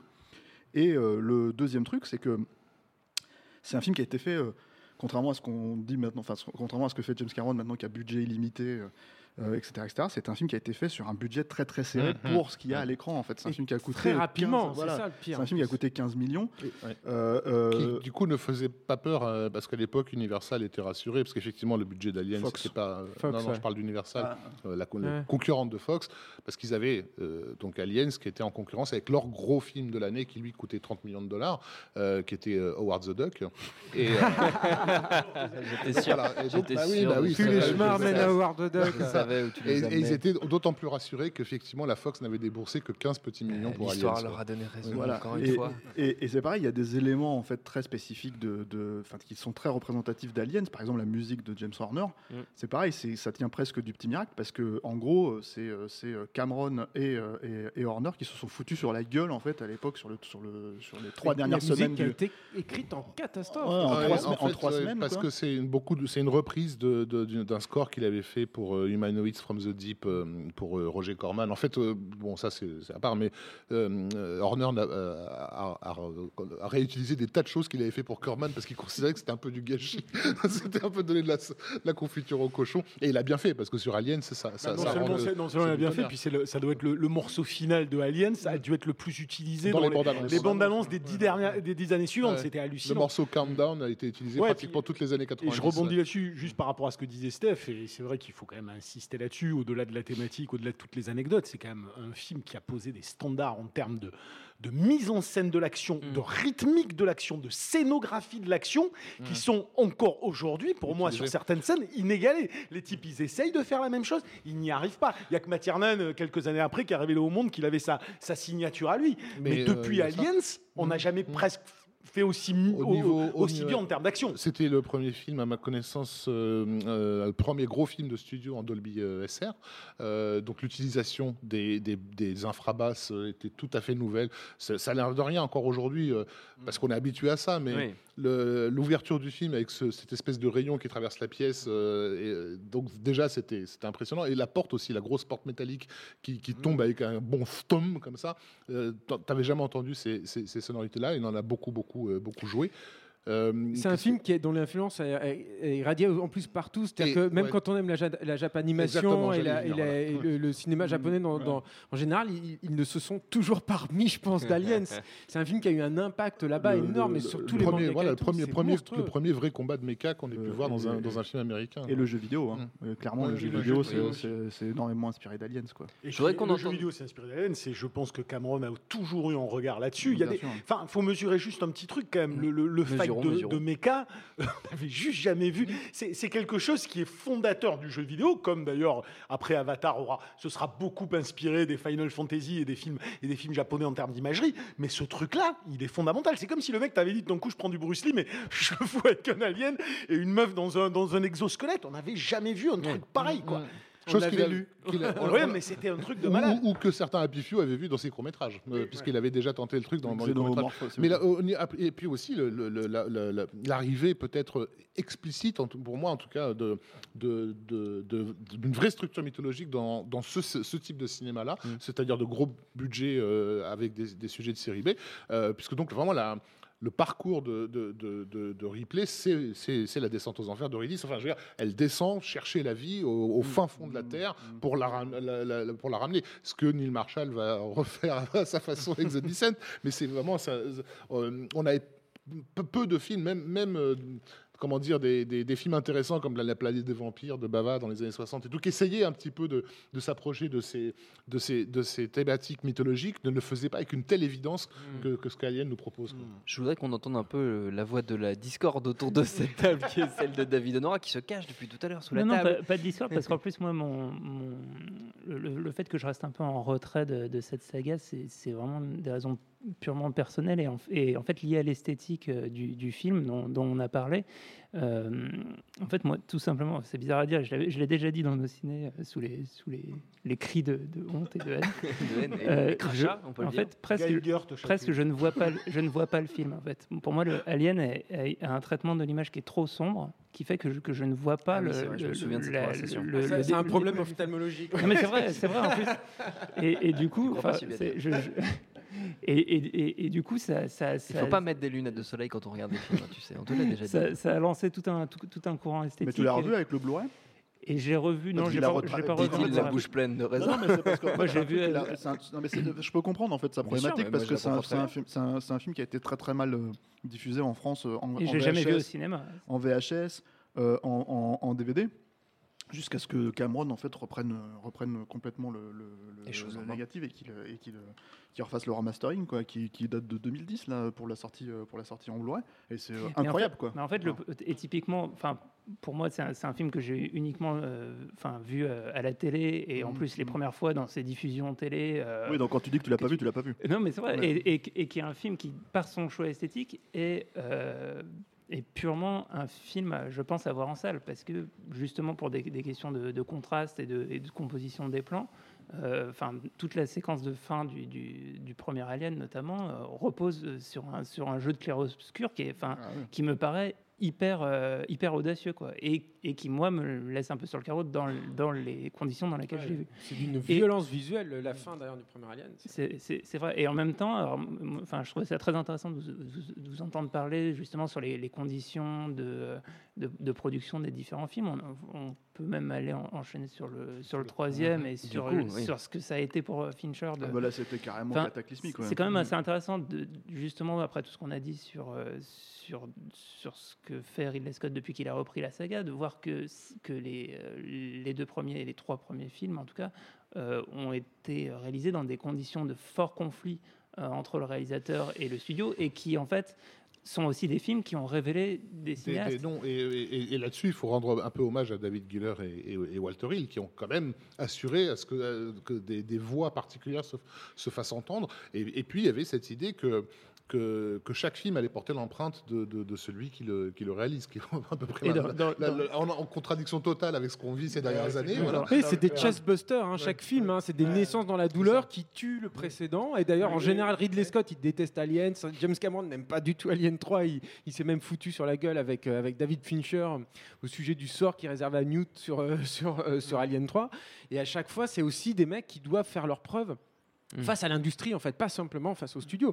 Cameron, il c'était pas du tout acquis. euh, Ridley Ouais, Scott, c'était pas acquis non plus. Et, euh, et Fincher, c'était encore Et- pire. Fincher et- a, et re- Cam- a et carrément Cameron- renié le film. Cameron, euh, c'est une pas tant avec euh. Cameron, c'est pas tant avec le ciné- avec le studio en fait qui s'est foutu sur la gueule, c'est vraiment avec son équipe, en fait. C'est-à-dire Ouais, que en gros, ils étaient tellement serrés, c'était tellement difficile à faire. c'est- Ils ont tourné en hiver en Angleterre. Euh, euh, et, euh, que ils avaient c'était Galen Hurd qui était la femme de Cameron à l'époque qui, euh, qui, était la productrice et en fait euh, en gros pour montrer l'exemple alors ça peut paraître euh, un peu bateau mais en fait pour montrer l'exemple elle venait en bagnole elle avait pas du tout de, comment dire de chauffeur comme c'est le cas au- au- aux États-Unis ou sur les productions américaines on, on t'envoie un chauffeur pour venir sur le plateau elle venait elle-même en, bagnole et ça c'est un truc de power play en fait c'est-à-dire que aux États-Unis chaque producteur sur un film veut avoir son chauffeur pour montrer qu'il a le pouvoir sur le film, pour pouvoir machin, etc. etc. Elle, en fait, ils ont fait le film vraiment. Alors, je, je- je suis désolé pour le terme, mais un peu comme des prolos, quoi. Non, vraiment, ils s'y sont vraiment allés. euh, euh, les centimes, hein. Et puis il a viré son acteur principal. Enfin bref. Voilà, Alien donc c'est- 3. Voilà. Donc c'est- c'est c'est- c'est un On film. était arrivé à Alien 3 Mais c'est- enfin et on revient à Mais du coup, c'est un film qui est complètement miraculeux. C'est un film qui a cartonné euh, quand il est sorti en salle. Il a fait 90 millions de dollars, je crois, à l'époque, ce qui est monstrueux dans les années 80. Mhm. Euh, et, euh, et, euh, et là, d'un seul coup, la Fox s'est dit, mais là, il faut vraiment faire Alien 3. C'est-à-dire qu'il n'y a pas eu de questionnement sur, euh, sur qu'est-ce qu'on fait. Alors, on a, ouais, on il y a a- eu un questionnement, et- et- et il n'y a pas eu de questionnement sur l'idée de faire Alien 3, il y a eu un questionnement sur comment, on va faire Alien 3, oui. parce que le problème, c'est qu'en fait, là, on parle quand même d'un film qui a été repris euh, par euh, je ne sais pas combien de cinéastes. Il y a eu. euh, John McTiernan. Ah, bah, non, mais ça, euh, alors McTiernan. euh, Non, non, il était cité, euh, Ah, Vincent Ward, oui, c'est le plus connu, le plus celui qui a le développé. plus bossé, le plus bossé alors, dessus, t'as- ouais. en fait, tu as Vincent Ward, qui est un, un cinéaste un peu oublié. Mais c'est- euh, c'était McTiernan, c'était avant euh, Vincent Ward, dans mon sur- alors, souvenir. en fait, McTiernan, bon, moi, je crois qu'il C'était était le sur projet, un- euh, pro- la pro- le projet euh, euh, pris, euh, sur Terre. En fait, euh, ils Ah. avaient annoncé que dans le 3, ils arriveraient sur Terre. Hmm. On avait entendu parler de McTiernan. Et ensuite, il y avait une news comme quoi, non, finalement, ce serait pas sur Terre, ce serait dans une prison dans l'espace. C'était comme ça que ça avait euh, avancé. Et après, il y a eu ce, ce projet complètement dingue. Alors, Vincent Ward, c'est ça. Il y a, l'idée de, de faire, de faire une prison planète qui était déjà en fait dans, dans, dans le projet de Vincent Ward, sauf que c'était une, c'était une prison planète euh, en, en bois, bois, ouais. enti- entièrement en bois. Donc, ce qui est un truc complètement déjà visuellement, enfin, Et qui explorait une autre facette de la SF, hein, Ouais, comme d'ailleurs ouais, euh, euh, Scott l'avait fait et Cameron l'avait fait. Ouais, hein, ouais, C'était fascinant. Et déjà, tu avais déjà donc euh, des moines en fait qui, euh, qui recueillaient euh, l'alien et qui en faisaient euh, pour eux c'était un dieu en fait. Oui. C'était euh, voilà. plus médiéval, quoi. Voilà. Et, et, et, et- et, comment il s'appelle Alors, juste pour, pour, info, la raison pour laquelle ils avaient aussi repéré Vincent Vincent Ward, c'est que son film Flight of the Navigator, Mm. qui n'avait pas été un énorme succès, avait, avait beaucoup buzzé, euh, était sorti dans pratiquement tous les pays et avait pas mal, pas mal buzzé, on en entendait beaucoup parler. Voilà, il a fait, il a- il- je crois qu'il a fait un film, il a fait un film après, non, euh, aux États-Unis, un cœur de métis, un truc Cœur c'est Cœur de Métis, c'est qui est un film complètement taré. Ouais. Euh, c'est on va pas en parler, mais non, mais qui, qui vaut le coup parce que c'est avec est- Anne Pario, c'est ça. je Il crois, explique bien ce qu'est que, que Vincent Ward et hum, moi je l'ai toujours euh, appelé comme ça. Je dis un, un- un fou qui est attaché au, qui est trop attaché au boulet qu'il retient au sol. Mmh. C'est-à-dire qu'en fait c'est un mec qui est complètement taré. Donc, entre guillemets, génial, et qui passe son temps à essayer d'éviter d'être taré et génial pour, pour être le plus normal possible. C'est cette normalité qui le, qui le plombe, en fait. Quoi. Et je, je dis pas de bêtises, c'est lui qui a réalisé ce film avec Robin Williams. euh, Tout à fait, au-delà jusqu'au- du rêve, au-delà de nos rêves, qui est pareil, qui est exactement, Ouais. typiquement ce que je viens de dire. Mais qui a des ça visions de plus en plus à un Ouais. sketch des inconnus, votre truc, hein, les garçons. je vous laisse continuer, mais Attends, attends, tu nous laisses continuer, tout va Euh, bien. on peut retourner à Alien 3. Donc l'idée, d'Alien 3, c'est qu'il y avait, il y avait c- cette chose-là et Ripley arrivait au milieu, euh, euh, comment dire, de, de- de- de cette maison de fous en fait, de, de- de de tous ces moines, de, de tous ces moines qui, euh, qui, euh, qui voyaient en l'alien une, une, euh, une, comment dire, une figure euh, euh, Messianique. Voilà. Qu'il Et, est, qu'il est bouffé euh, ou pas. quand, ils, étaient- quand, quand ils allaient dans les chiottes. Ouais. Il y avait Ah des oui. espèces de chiottes turques euh, en bois, non mais c'est ça. Mmh. Et, les, et les- les curés se faisaient bouffer par l'alien qui sortait des chiottes. en fait. Euh, Vincent Ward a pas mal bossé sur le, sur le film. Il a, il a donné une, une- Beaucoup travaillé. même. Voilà, ils ont gardé. Il y a beaucoup. De, si on cherche un peu, si on tape sur internet, on trouve quelques Bah, dessins. dans les voilà. bonus Dans les bonus, d'Alien t'as tous 3. les trucs. Ah oui, c'est dans les ouais, euh, fascinant. hein. Et, euh, et finalement, en fait, le film a été donné à Rémi Harlin, euh, qui a quand même aussi bossé dessus pendant, un- chaud, hein. quelques temps, euh, quelques, quel- quelques temps avant de partir faire euh, Die Hard 2. Euh, donc c'était à peu près à cette époque-là. Et finalement, bah, c'est, je crois que c'est Fincher qui a récupéré. euh, non, euh, euh, Ridley Scott avait été aussi euh, appelé pour faire le, le troisième, parce que l'idée c'était de revenir un peu aux sources. Et, euh, et, et en gros, Ridley Scott a fait non, ça m'intéresse pas. euh, je, je- Tu je- me réserves pour Prométhée. Il faut savoir Je que me réserve pour pas. 1492. Mais parce que pas. il- faut quand même se souvenir que le Cameron était, euh, avait été un triomphe, mais que c'était un film qui était mal aimé hein, euh, pendant très très longtemps. hein. C'est Oui. maintenant, Par- par- par maintenant c'est un film, en un fait. fi- oui voilà, Oui. c'est un film qui fait l'unanimité aujourd'hui. Pendant très longtemps, c'était considéré comme la- un truc de gros bourrin, Bah, c'est- en euh, gros, pas c'était un peu concon Rambo- quoi. c'était Rambo 2. En fait, Oui, Alien, c'est Rambo 2. On définit vraiment cette, euh, cette époque. Mm. Euh, la scission entre la, la critique et le public, c'est- c'était vraiment les deux emblèmes. Quoi. Donc du coup, le truc, en fait, le truc avec Alien 3, c'est que arrive David Fincher, qui est ce petit génie euh, du clip, euh, qui avait déjà euh, fait. Alors bon, il y avait, euh, je crois à l'époque, euh, c'était quoi Il avait fait Vogue pour Madonna. Il non, avait fait, ah, pas c'était- encore. Il avait, il avait Si, fait en 90. hein. Billy Idol Ah oui, et les Woman. Il n'avait pas fait encore le Michael Jackson. Non, non, il l'a fait après. ouais. Euh, je sais plus. euh, et puis des, beaucoup de pubs. On savait aussi euh, à peu près quand on suit. Enfin, moi, je, savais- j'avais entendu dire qu'il avait bossé déjà à ILM et qu'il a- il Oui. avait été un des plus jeunes employés d'ILM, donc la société d'effets spéciaux de George Lucas, et qu'il euh, après, j'ai compris ce qu'il faisait. En fait, il shootait les, les matte paintings en fait là-bas. Sur le est- retour du Jedi. c'est sur ça le retour du Jedi, ouais. ce qui demande un savoir-faire monstrueux et un, un sens de la photographie, une connaissance de, de- des- des pellicules, des lentilles, etc. euh, assez monstrueux. C'était, c'était étonnant de voir qu'un jeune mec comme ça était, avait, avait, avait débuté euh, dans le métier euh, avec un poste pareil. Quoi. Et à l'ép- à l'époque, il avait 28 ans, donc hein, sur Alien était 3. très jeune, Et, ouais. et, euh, en gros, il a ce qui, ce qui lui a filé le job, en fait, même si, euh, même s'il y a eu beaucoup de problèmes après sur le plateau, c'est que en gros, il tout de go, en fait, à une, à une pareil, une réunion d'exécutifs avec Sigourney Weaver, il lui a dit, moi, je, je vous vois comme ça, je veux que vous vous rasiez le crâne, et à la fin, vous crevez. Ouais. Et, et- et donc, tu as, Sigourney Weaver qui a été complètement scotché par le, par le pitch, quoi, ouais. voilà. Et, euh, et, euh, Mais elle, et elle en devait guise de mourir ré- déjà non, dans le fin sans Ward, non? C'est possible, mais le truc, c'est qu'il y avait. Sachant, sachant ouais. qu'elle avait un souci aussi avec, euh, avec, euh, avec euh, le, le fait d'être typecastée euh, alien, Oui. en fait. Elle pensait que c'était, même- à tort, je pense, mais elle pensait que ça pouvait être mauvais pour, euh, pour sa carrière. À l'époque, elle essayait au maximum de se retrouver dans des comédies. Euh, euh, comment ça s'appelait cette merde, le Legal Eagles, là de, Euh, oui, euh, elle a fait voilà. Working Girl. Working euh, Girl, bien sûr, euh, SOS Fantôme. Enfin, elle essayait plutôt d'aller euh, d'a- d'aller dans une direction euh, très éloignée du personnage de, de, de Ripley, euh, si possible un peu plus sexuée, un peu plus euh, séduisante, euh, etc. Et donc l'idée de, de, de crever, euh, de le faire, de le faire mourir, ça, elle, elle était clairement Ouais, pas contre. euh, le, le- le truc, moi je sais pas si Vincent- dans, chez, Vincent, chez Vincent Ward elle devait déjà mourir, mais en tout cas le, le- le truc c'est que euh, en guise de réponse en fait, euh, euh, qui signifiait en fait à sa manière, euh, euh, comment dire, euh, qu'elle voulait faire ce rôle-là en fait, c'est qu'elle s'est retournée vers les producteurs de la Fox, enfin les- et elle leur a dit vous me payez combien maintenant? Ouais. Et en gros, c'était une manière de dire je suis derrière ce mec-là et, et- et- et maintenant il va falloir casquer parce que je suis là, effectivement la star de, de- de- d'Alien. Et, euh, et, et voilà.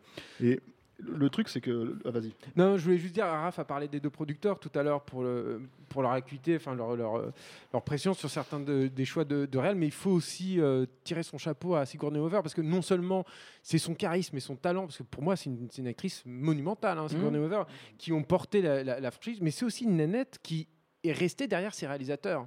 Elle était derrière James Cameron. C'était pas évident, je pense, d'être derrière James Cameron pendant Alien 2, parce qu'y compris James Cameron et y compris David Fincher, on va probablement en reparler, étaient aussi eux-mêmes des, personnalités, euh, on va dire, fortes, qui étaient compliquées à suivre et à comprendre hein, pour une équipe technique. hein. Voilà. Donc- il y, a, euh, y a, comment dire, euh, donc effectivement il y a la volonté avec Alien 3 de faire un, revenir, un, de- un retour aux retour sources, aux quoi, en fait. ouais. Donc on, utilise, on, on revient à un seul alien et non pas plusieurs aliens. Euh, comment dire, il y a, y a, euh, C'est un film très sombre là encore. Voilà, c'est une, une- une austérité. Euh, Quand, quand tu revois le film aujourd'hui, tu vois clairement, comment dire, le, le- David Fincher, euh, Oui. comment dire, de, de, de l'avenir, quoi. Celui, celui de Seven et de, et de- et de- des autres films. Et de après, bien d'autres. euh, voilà. Non, mais tu vois, j'ai failli citer des, des- des trucs style Panic Room, alors je me suis retenu, mais, mais, euh, non, non, le, le- le- le réalisateur de Seven en tout cas. Et le truc, c'est que, c'est que, euh, voilà, c'est un film qui a été euh, déjà tout de suite, très rapidement en fait, parce qu'il y a eu déjà un- un- un- une pré-production qui a coûté cher qui était déjà dans les choux en fait pour le réalisateur, c'est-à-dire que au-delà de la vision, lui de tout ça, le studio lui en voulait déjà en fait de, de- de- quelque part de démarrer dans les starting blocks alors qu'il était déjà en retard en fait. Euh, Le script n'était pas et- fini? le script n'était pas terminé. Walter Hill, Walter Hill et Giller sortie, se hein. Enfin, dire, quand ça. on dit qu'il est en retard, c'est pas qu'il est en retard globalement, c'est qu'il y a- une date butoir impossible à, à Voilà. contourner, avec une, euh, un teaser euh, qui avait déjà été balancé. tout à fait. Et, et surtout, c'est que ah, il y a un- on, on parle d'un réalisateur de 28 ans qui est extrêmement méticuleux, qui, vous, qui prenait son temps pour faire ses plans, qui prenait son temps pour diriger ses acteurs, qui prenait son temps, etc., etc.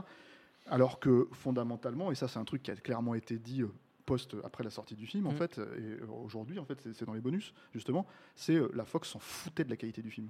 Complètement. C'est-à-dire que pour eux, l'idée c'était de toute façon, il fallait que le film sorte à cette date-là et il fallait que- il fallait qu'il cartonne. Mm. Et le truc, c'est que, alors évidemment, à un moment donné, quand tu fais un film qui est aussi, euh, comment dire, euh, déjà problématique sur le papier, parce qu'effectivement, il n'y a pas de, il y a pas de, comment dire, hum, de charpente à proprement parler, le scénario n'est pas terminé, que tu as des, des euh, comment dire, euh, producteurs qui sont aussi des cinéastes comme Walter Hill, qui d'un seul coup en fait se disent, mais nous, on peut récupérer le, le, le C'est scénario. c'est le John. Lando hein, surtout qui l'a qui Oui, mais parce que C'est ouais. quand, euh, je sais plus quel est le nom du producteur, tu vas peut-être me rappeler, qui s'est barré justement. Et c'est pour ça que John Lando a repris le. Ah, peut-être. euh, le, Mais c'est Giller, je crois, c'est Giller justement qui à un moment donné a lâché l'affaire parce que Mhm. le film prenait une telle, euh, une telle tournure qu'il a fait euh, un nervous breakdown sur le plateau et qu'il est rentré en fait, parce que ça- encore une fois ça se tournait en Angleterre.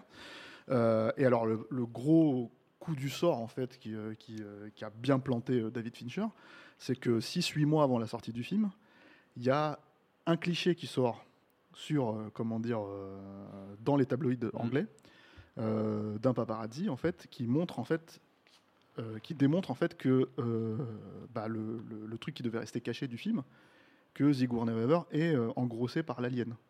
Donc du coup, euh, euh, comment dire, euh, là c'est branle-bas de combat pour le studio parce que tout le monde est au courant, ça revient dans Variety, ça revient partout. C'était le, le spoiler, euh, comme sur Spoiler Internet aujourd'hui, mais, ouais, mais avant l'heure quoi. Et du coup, tu as le studio qui commence à paniquer, qui se dit mais on n'a on a plus notre fin, qu'est-ce qu'on va faire? Et Donc il faut qu'on retourne la fin, donc ils ont arrêté le film. entre temps, les cheveux de Sigourney Weaver ont repoussé, elle a refusé de se raser le crâne parce que c'était c'était voilà, c'était infernal quoi. Ce qui a coûté une fortune parce qu'il fallait lui poser une prothèse en mousse de latex qui était extrêmement difficile en plus à poser parce qu'elle. euh, Donc en gros, chaque, chaque, chaque, nouveau, chaque nouvelle scène retournée, c'était 40 000 dollars de plus à aligner si elle devait se raser crâne. Donc les mecs, ils ont fait une prothèse effectivement à, à moitié prix. Quoi. Enfin, il y a- quoi. voilà, il y a eu plein de, de- de trucs comme ça. Il y a, il y a- on oublie de dire que, hum, comment il s'appelle Giger avait été rappelé. Hmm. Pour faire la- la- refaire la créature, parce que la créature change un petit peu de design à chaque, à chaque À film, chaque hein, film, ça c'est un truc qu'il faut aussi préciser. Et qu'en fait, ces sketchs ont été, euh, ont été bazardés. Je crois que c'est euh, Gillis et, euh, Tom Woodruff, ouais. Ouais, c'est ça qui ont, qui ont récupéré le, le, le design même au niveau qui, même effets- et qui interprétait d'ailleurs le- la créature Ouais, sur Tom le Woodruff, plateau. ouais, Quoi. comme d'habitude. Voilà, et, euh, et, euh, et du coup, en fait, voilà, ça, on- on- ça donne un espèce de film euh, brinque-ballant, euh, étonnant, enfin étrange, mais en même temps, moi, je trouve assez réussi, quoi, sur plein de plein d'aspects, parce hein, que déjà un, il a une forte personnalité, c'est un film qui a une forte personnalité. On plaisantait tout à l'heure sur Et la même, en- vision. Même en termes culturels, en fait, euh, si on peut dire que le premier était un film euh, européen Et le second, un film américain, plus, tu meurs, quoi. Enfin, c'est pas américain, c'est Meurica. Euh, euh, moi, enfin, je me souviens, en tout cas, la, la première vision de, du, du 3, euh, avoir presque l'impression d'être de- devant un film russe, et notamment dès les premières séquences, avec cette espèce de de flash, euh, comment dire, stroboscopique Mm. sur la musique assez expérimentale pour l'époque d'Alien Goldenthal. Euh, quand ils arrivent sur la planète alien où tu as cette espèce de, euh, de vent euh, cosmique, Non, comment sur, la, dire sur la planète prison. oui, la planète prison, mais, mais comment dire, y a, à, à l'extérieur, il y a une espèce de vent qui est fait de, de parasites à l'image, en fait. Il y a- Enfin, il y a des effets qui étaient presque plus proches d'un Tarkovsky que, que, que d'un blockbuster euh, hollywoodien. C'était assez déstabilisant aussi, pour, euh, euh, vu à l'é- à l'époque. Et, et c'est un film qui, est- qui s'est fait mais massacrer aux, projections test, mais massacré aux projections test. Donc le truc c'est que les gens comprenaient pas. Enfin bon, après ça, ça dépend à qui tu vas demander évidemment, mais en l'occurrence les projections test se faisaient avec des kids de, de 17 ans qui euh, qui comprenaient pas. Donc il y avait. C'est avait- l'inverse de la réception de Covenant. euh, De toute façon, Alien, c'est puis ça. hein. C'est vrai qu'ils n'étaient pas appréciés en général, ces puis, films-là. C'était assez, sortie. curieux, c'était assez curieux d'essayer de revenir à, à- au, au premier, alors que du côté du public, il y avait au contraire euh, l'attente d'une hypertrophie. Mmh. Donc, euh, quand les gens avaient commencé à délirer sur le, le- le coup de, de l'arrivée sur Terre, en gros, le public de l'époque voulait déjà. Qu'on avait se- dans les comics. Voilà, hein. il voulait déjà se taper un Independence Day, hein, grosso merdo. Ce qu'il attendait du troisième Alien, c'était de la bourrinade à n'en plus finir. Quoi. Non, il y a- il y, a ça, et il y a, il y a le fait que, soi-disant, la, la scène finale elle ressemblait trop à celle de Terminator 2, euh, parce que c'était le, le- le tombé, enfin, que, que le personnage de Ripley se jette dans le, dans le- dans le- la lave en fusion. Mm.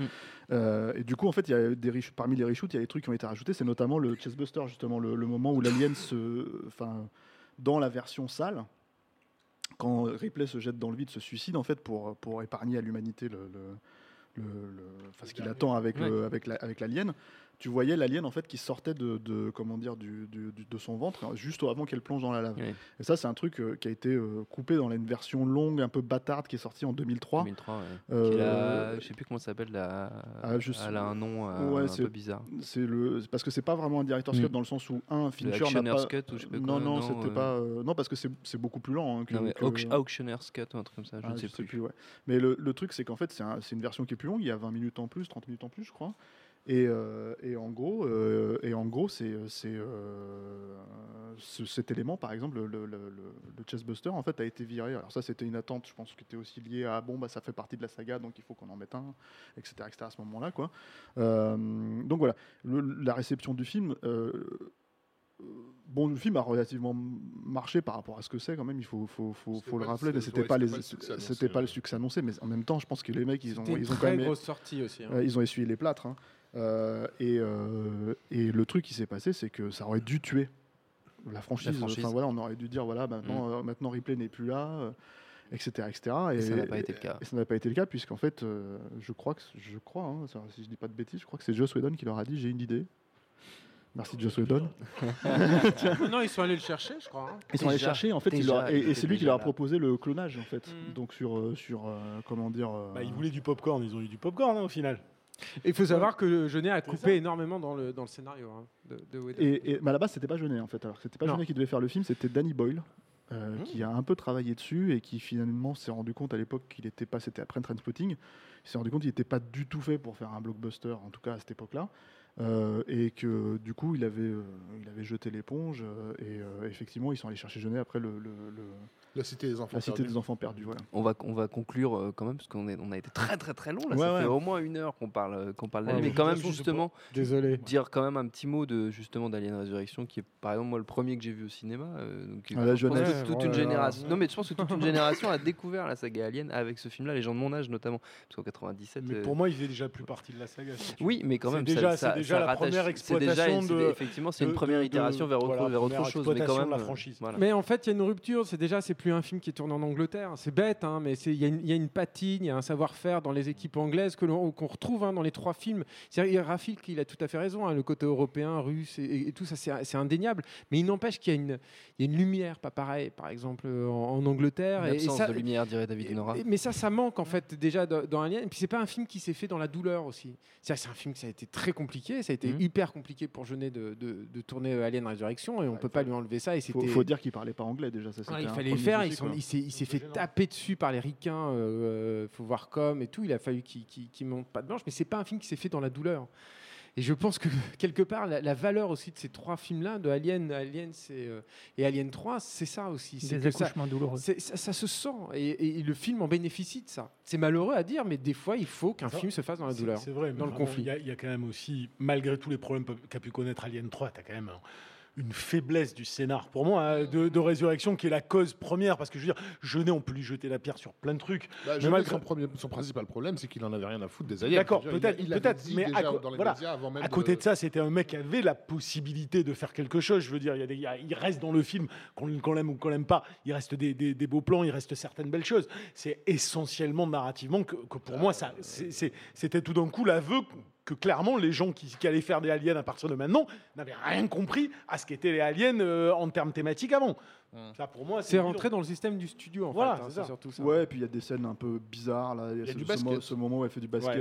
euh, Enfin, c'est ces espèces de. jette le ballon dans d'autres moments un peu, bizarres qui sont il y a une intéressants séquence aussi. qui à l'époque, euh, ou une ou deux séquences qui effectivement euh, à l'époque pouvaient surprendre, qui par leur peut-être pas le, côté un peu gore ou, ou- ou violent, comme, euh, la, la découverte des, des clones ratés, ça c'était quand même une séquence qui fonctionnait, et, euh, le sadisme vis- euh, entretenu vis-à-vis des, des aliens aussi, euh, qui, était, qui, était, qui était pas mal. C'est pour ça que je jette pas tout dedans, mais le scénario. La façon dont. Tokonji filmait les aliens aussi, c'est, c'est- on, on y va pour voir les aliens aussi, voir Ouais, les bah, je aliens. me rappelle d'une C'est- scène- c'était chouette, ça. Une scène sous-marine assez. euh, assez euh, Dégueulasse, ouais, ouais. voilà, qui- qui fait- Avec les Non, non, effets- mais, euh, bah, c'était les- aussi les, les débuts euh, de C'était les premiers, de, premiers de l'image de allées- synthèse. de l'image de synthèse. les effets numériques là. Ouais, j'ai pas revu Ils le film, étaient hein, depuis contraints de l'époque, bosser hein. avec une boîte. Mais c'est- c'est c'est un film étonnant parce qu'en fait c'est un film qui bon, moi je me rappelle que j'avais trouvé ça correct la première fois que je l'ai vu puis en fait quand j'ai revu le film je me suis dit mais c'est pas possible en fait ça tient pas du tout debout euh, Puis, t'as euh, puis il y a le final, hein, d'un point de vue mythologique aussi. Enfin, c'est là quand même l'arrivée de- du grand albinos euh, qu'on Non, mais qu'on ça, va on se retaper d'accord, mais ensuite. il a, il a raison sur ce côté. Enfin, je veux dire, là, on, le regarde, on les regarde en détail, mais première fois que tu vois le film, Ah, euh, mais- tu t'en prends plein la gueule. Je veux À dire, la c'est sortie, devenu, euh, c'était devenu un blockbuster, y avait- qu'on dit aujourd'hui, À la sortie américaine, il y avait, un, euh, micro-trottoir euh, donc d'adolescents qui sortaient, qui sortaient de la salle et ils étaient tous mieux disaient qu'Alien c'est 3. pas le meilleur Alien, mais au moins c'est pas Alien 3. Voilà. mais là c'est pareil c'est encore un film qui a je pense euh, quelque part sa beauté euh, sa beauté euh, la franchise euh, parce que je pense que Fox s'est dit bon bah on peut on peut peut en enfin, ça sert pas ouais, en fait hein, c'est voilà rentré dans le système. Et euh, euh, en gros, il y avait, euh, il y avait pendant longtemps, il y a eu des développements sur AVP, euh, Alien vs Predator, bon, qui ont donné les films qu'on connaît avec euh, le, le Paul Anderson et puis le film des deux frangins euh, Strauss. Strauss qui qui, qui, qui euh, qui est une catastrophe atomique, Bah, quoi, à faire oui. passer le premier AVP pour, euh, pour, un, Oui. pour un classique. Quoi. Et euh, non, mais le 2, c'est carrément hallucinant. Quoi. Et puis donc, il y a les- effectivement la récupération, euh, la récupération par, euh, par Ridley Scott dont on a parlé. Et, et ce qui est malheureux, en fait, c'est que donc tu as cette espèce de, de- Parce que j'aimerais quand même dire un truc, un, un petit mot là-dessus, c'est que.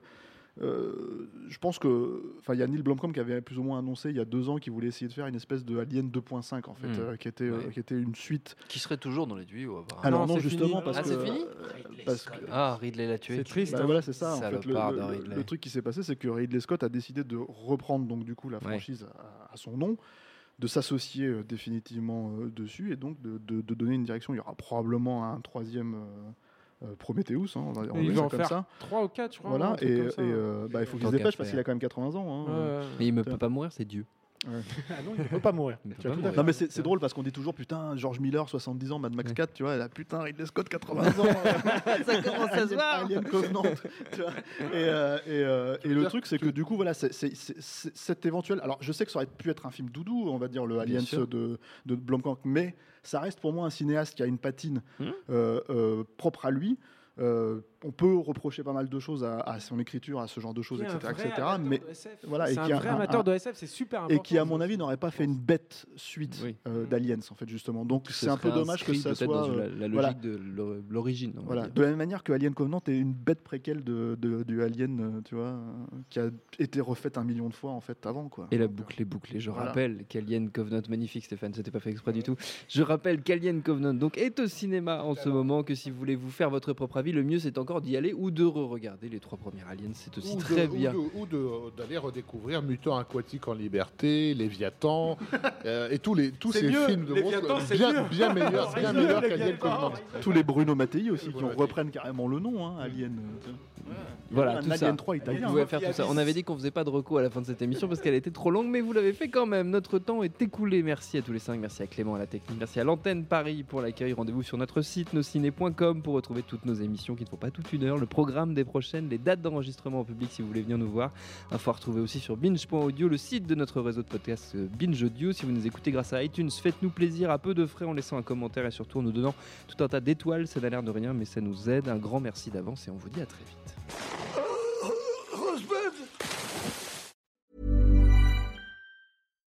Hi, I'm Daniel, founder of Pretty Litter. Cats and cat owners deserve better than any old fashioned litter. That's why I teamed up with scientists and veterinarians to create Pretty Litter. Its innovative crystal formula has superior odor control and weighs up to 80% less than clay litter. Pretty Litter even monitors health by changing colors to help detect early signs of potential illness. It's the world's smartest kitty litter. Go to prettylitter.com and use code ACAST for 20% off your first order and a free cat toy. Terms and conditions apply. See site for details.